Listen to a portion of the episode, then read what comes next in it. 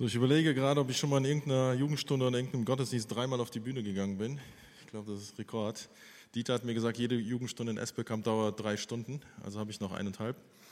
Nein, ich mache nur ganz kurz einen Input. Ähm, ich beginne mit einer Frage. Wer von euch äh, war schon mal verliebt oder ist gerade verliebt? Meldet euch mal. Es ist relativ wenig Liebe hier. Was ist los mit euch? Wer würde denn gerne verliebt sein oder geliebt werden? Geliebt werden? Auch nicht alle? Okay, ganz merkwürdig. Falsche Frage.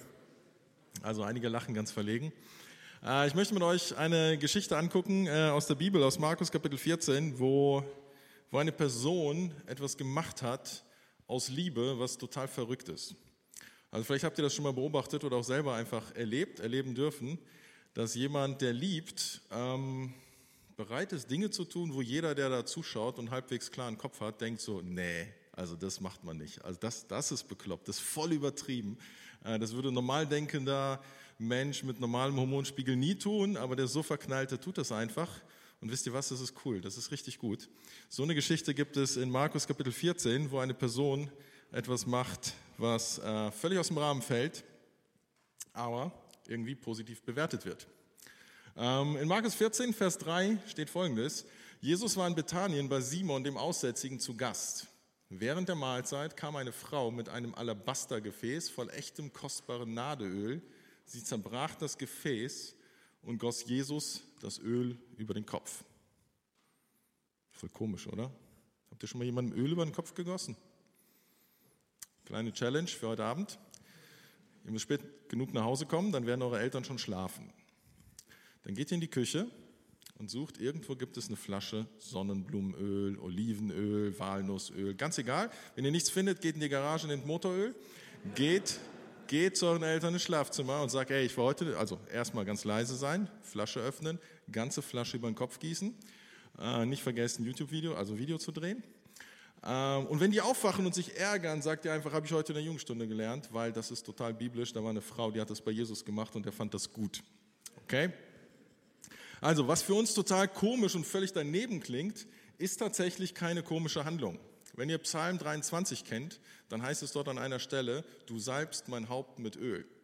Und was damit zum Ausdruck gebracht wird, ist, du verwöhnst mich. Du lässt es mir richtig, richtig gut gehen. Du lässt mir Luxus und Wohlstand zukommen. Ähm, damals war es üblich, wenn man Besuch bekommen hat, äh, dann hat man den Menschen die Füße gewaschen und die Füße mit billigem Öl gesalbt. Aber um jemanden auf den Kopf Öl zu gießen, Dafür hat man richtig, richtig teures Öl genommen, etwas sehr Wertvolles. Und je teurer dieses Öl war, man könnte auch Parfüm sagen, würden wir heute sagen, ähm, desto mehr, desto größer war die Ehre für, für den Menschen, an dem man das gemacht hat. Also diese Frau hat etwas gemacht, was, was Jesus total ehrt. Und äh, ja, genau, das ist so ein Alabasterfläschchen, sieht ein bisschen groß aus, es ist eigentlich nur so ungefähr 14 Zentimeter. So eine, so eine Flasche mit einem sehr, sehr kostbaren Parfüm, Nadeöl, das war damals das wahrscheinlich teuerste Parfüm, ich komme gleich darauf zurück. Und das sieht man, dass es sehr teuer war, an dem, wie die Zuschauer reagieren. Vers 4.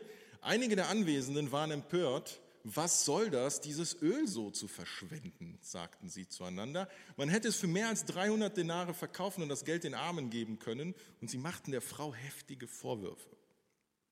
Also diese Frau kommt rein, Jesus sitzt mit seinen Freunden, mit Nachbarn, mit irgendwelchen Leuten am Tisch ist, die Frau kommt rein, gießt ihm das Öl über den Kopf und alle so, spinnt die? Ist die verrückt?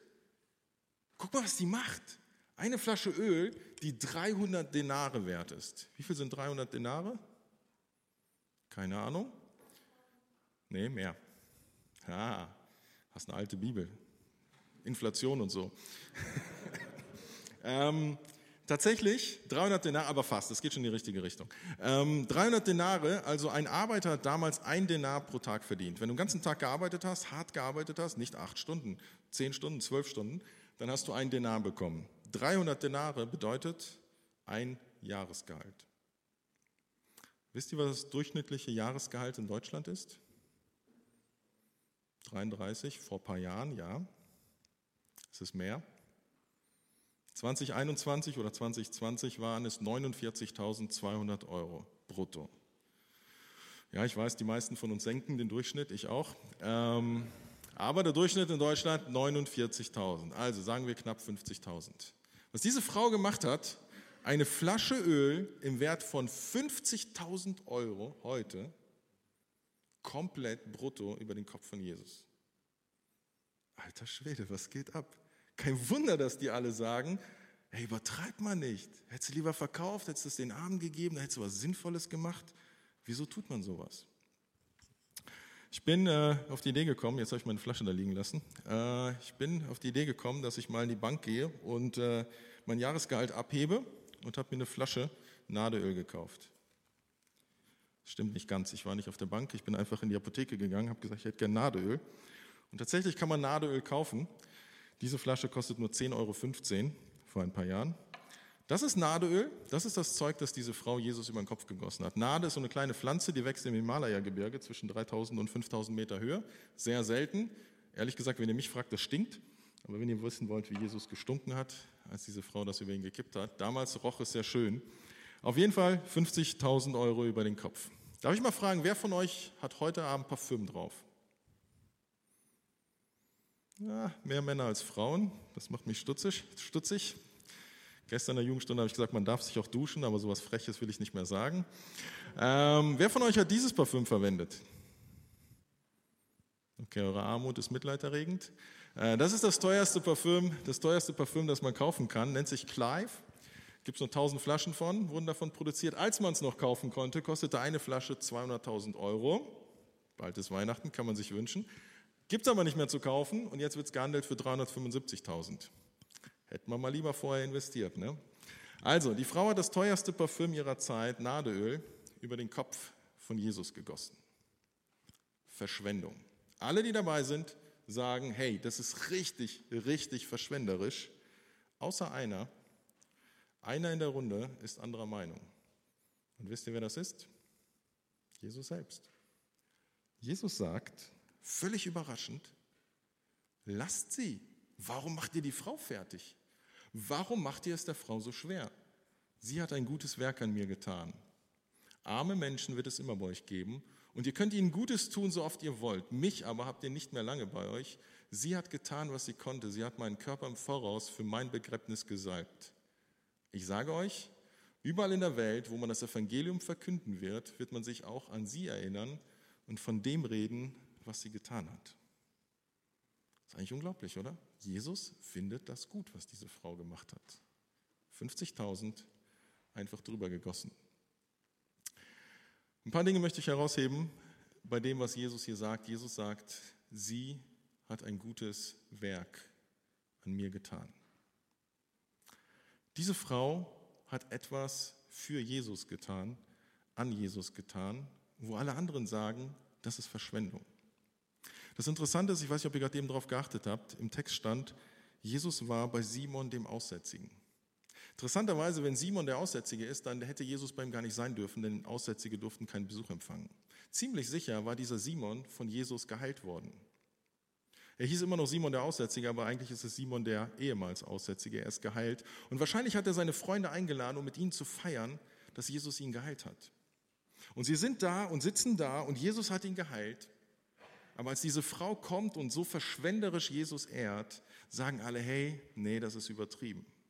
Ja, Jesus, wir finden dich gut. Wir sind bereit, den ganzen Abend mit dir zu verbringen.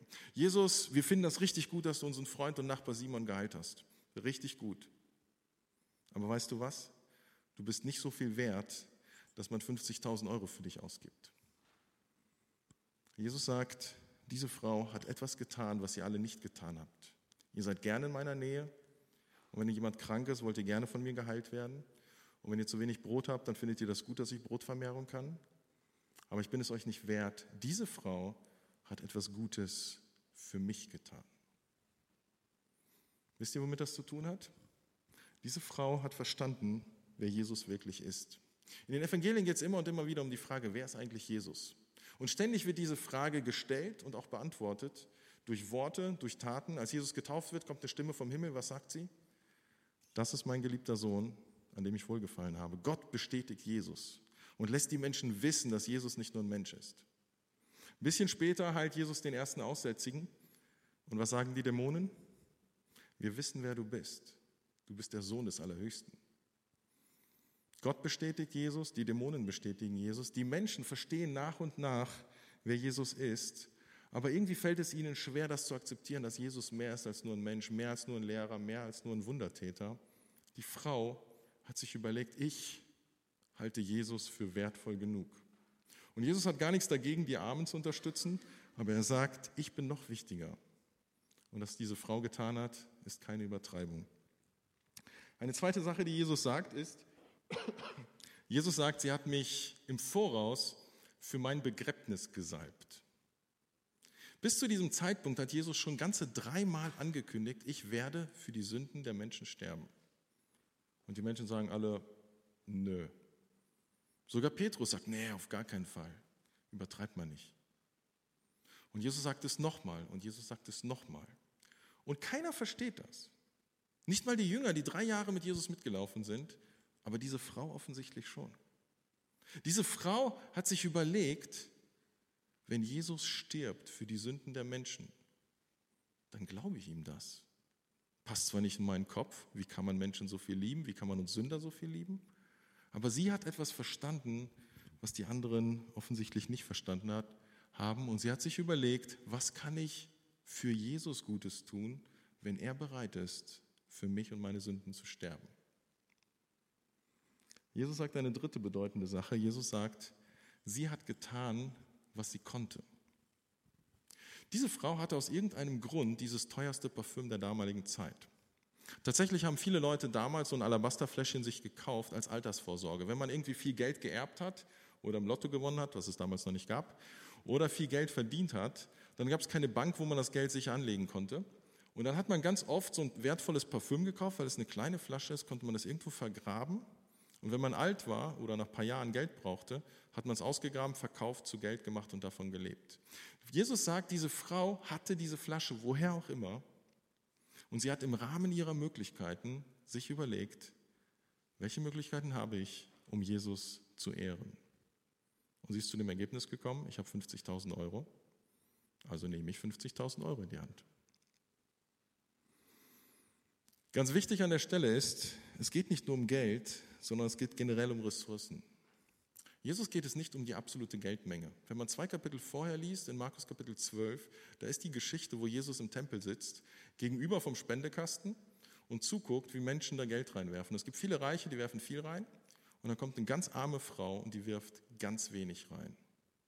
Und Jesus sagt, diese arme Frau hat mehr gegeben als die Reichen. Jesus war richtig schlecht in Mathe, bestimmt eine 6, weil viel Geld ist mehr wert als oder ist mehr als 20 Cent. Aber Jesus sagt, es geht nicht um die absolute Menge, sondern das Verhältnis zu dem, was man besitzt. Wenn man 500.000 Euro auf dem Konto hat und 5.000 Euro spendet, ist das wenig.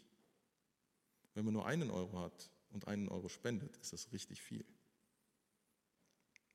Jesus geht es nicht um die absolute Menge, aber er sagt, hey, diese Frau hatte viel und sie hat viel gegeben. Und nochmal, es geht nicht nur um Geld, sondern es geht um Ressourcen generell. Was ist deine wertvollste Ressource in deinem Leben? Geld, Zeit, Energie, Kraft, Freizeit, Gaben, Möglichkeiten, Beziehungen. Recht viele Dinge, oder? Unser Leben ist geprägt von vielen wertvollen Dingen, die wir haben. Und die Frage ist, was mache ich eigentlich damit? Die Frau hat sich diese Frage gestellt, was habe ich in meinem Leben, wodurch ich Jesus maximal ehren kann? Und die Frau ist zu einem Ergebnis gekommen, wo alle anderen sagen, das ist verrückt, das macht man nicht. Und sie sagt, doch, ich mach's. Und Jesus sagt, danke, finde ich richtig, richtig gut. Es gibt eine letzte Sache, die Jesus hier sagt. Überall in der Welt, wo man das Evangelium verkünden wird, wird man sich auch an sie erinnern und von dem reden, was sie getan hat. Ich bin eine lange Zeit über diese Aussage gestolpert. Ich dachte so, hä?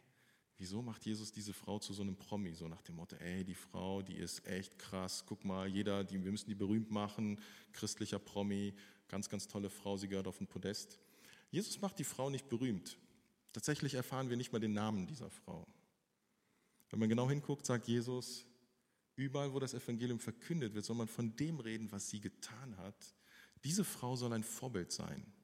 Jesus sagt, wenn irgendwo auf der Welt das Evangelium gepredigt wird, dass ich für eure Sünden gestorben bin und auferstanden bin, dass ich das ewige Leben euch schenke, dann möchte ich, dass diese Menschen diese Botschaft hören, dass Gott ein Geschenk für euch hat, aber dass es auch bedeutet, dass man als erlöster Mensch, als geretteter Mensch sich Gedanken macht, was kann ich tun, um Jesus zu ehren? Wie kann ich mich für ihn verschwenden? Wie kann ich die Ressourcen in meinem Leben verschwenden, damit er geehrt wird? Schaut mal, diese Frau hätte dieses Nadeöl auf ihren eigenen Kopf gießen können. Und ihr könnt nachher nach der Jugendstunde mal nach vorne kommen, hier dran nochmal schnüffeln. Äh, das riecht echt ziemlich penetrant. Ich finde das nicht besonders angenehm. Ihr könnt einen, Finger auf einen, einen, Tropfen auf den Finger machen. Ich muss euch nur warnen, das lässt sich nicht so gut abwaschen. Waschen, ihr riecht noch drei Tage später danach. Ähm, riecht komisch. Für die Leute damals roch es gut, also schön. Ähm, diese Frau hätte das sich selber damit eincremen können, wäre durch die Stadt gelaufen. Alle hätten gedacht, boah, die riecht so gut, die ist so reich, die kann sich echt was gönnen. Aber sie hat sich überlegt, ich möchte Jesus ehren. Hätte sie es für sich verwendet, wir hätten nie von dieser Frau erfahren. Aber diese Frau hat es eingesetzt, um Jesus zu ehren. Und diese Frau, 2000 Jahre später, lesen wir von ihr. Und Jesus sagt, wir dürfen von ihr lernen. Ich möchte euch einladen. Ich glaube, das ist das Verständnis vom Evangelium. Wir müssen uns das Evangelium, wir müssen uns die Erlösung nicht verdienen. Wir können das nicht. Das ist einfach ein Geschenk Gottes an uns. Aber was er von uns erwartet ist, hey, denk mal über dein Leben nach. Ich habe dir 24 Stunden am Tag gegeben. Ich habe dir viel oder wenig Geld gegeben. Ich habe dir Gaben gegeben, ich habe dir Möglichkeiten gegeben. All das, du hast die Wahl. Du kannst es für dich einsetzen, das kannst du wirklich machen. Wahrscheinlich wird Gott dich nicht dafür töten. Du kannst dein Leben einfach für dich leben. Alle Ressourcen, die du hast. Oder du kannst aus Dankbarkeit, so wie diese Frau, sagen, Herr Jesus hat so viel für mich gegeben, Jesus hat alles für mich gegeben was mache ich mit meinem Leben? Und das können so ganz große Sachen sein. Wenn du vor der Wahl stehst, welchen Beruf lerne ich, kannst du dir überlegen, wo verdiene ich am meisten? Kannst du machen. Was macht mir am meisten Spaß? Solltest du auch berücksichtigen. Aber du kannst dich auch fragen, was kann ich mit meinem Leben machen, damit Gott geehrt wird? Und vielleicht kommst du zu einem etwas anderen Ergebnis. Und das bedeutet nicht, dass alle auf die Bibelschule gehen müssen oder so. Man kann mit so gut wie jedem Beruf Gott Ehre bereiten. Aber man muss diese Entscheidung treffen. Ich mache das. Und das sind die großen Dinge, es sind aber auch die kleinen Dinge, die kleinen Entscheidungen, die wir so zu treffen haben. Mache ich einen weiteren Job, mache ich den x-ten Job oder gehe ich hin und kündige meinen Nebenjob und habe mehr Zeit, um mich irgendwo in der Gesellschaft oder in der Gemeinde oder irgendwo im Reich Gottes einzusetzen. Du kannst auch einfach überlegen, wie viel Geld habe ich denn? Was ist, wenn ich mal einen radikalen Schritt gehe und Betrag X irgendwo hinspende? Und keine Sorge, ihr müsst nicht alle ans Hoffnungswerk spenden. Ihr könnt auch an eure Gemeinde, an irgendwen anders spenden. Einfach Reich Gottes zu sehen. Wo ist Gott? Was ehrt Gott? Wie kann ich das unterstützen? Also eine doppelte Challenge für heute Abend. Hausaufgabe Nummer eins: Öl. Öl. Motoröl, Olivenöl, irgendein Öl zu Hause finden, über schlafende Eltern gießen und denen erklären, dass ihr es aus der Bibel gelernt habt. Zweitens, ernst gemeint, mal drüber nachzudenken, was sind meine Ressourcen und was mache ich mit meinem Leben, mit dem, was ich habe, um Jesus maximal zu ehren. Ganz egal, ob meine Arbeitskollegen, meine Freunde, meine Familie sagen, du spinnst. Geh mal einen mutigen Schritt und guck mal, ob du es bereuen wirst. Oder ob Jesus nicht genauso sagt, hey, lass ihn in Ruhe, lass sie in Ruhe. Sie hat was richtig, richtig Gutes gemacht gute Entscheidung. Du wirst es nicht bereuen. Amen.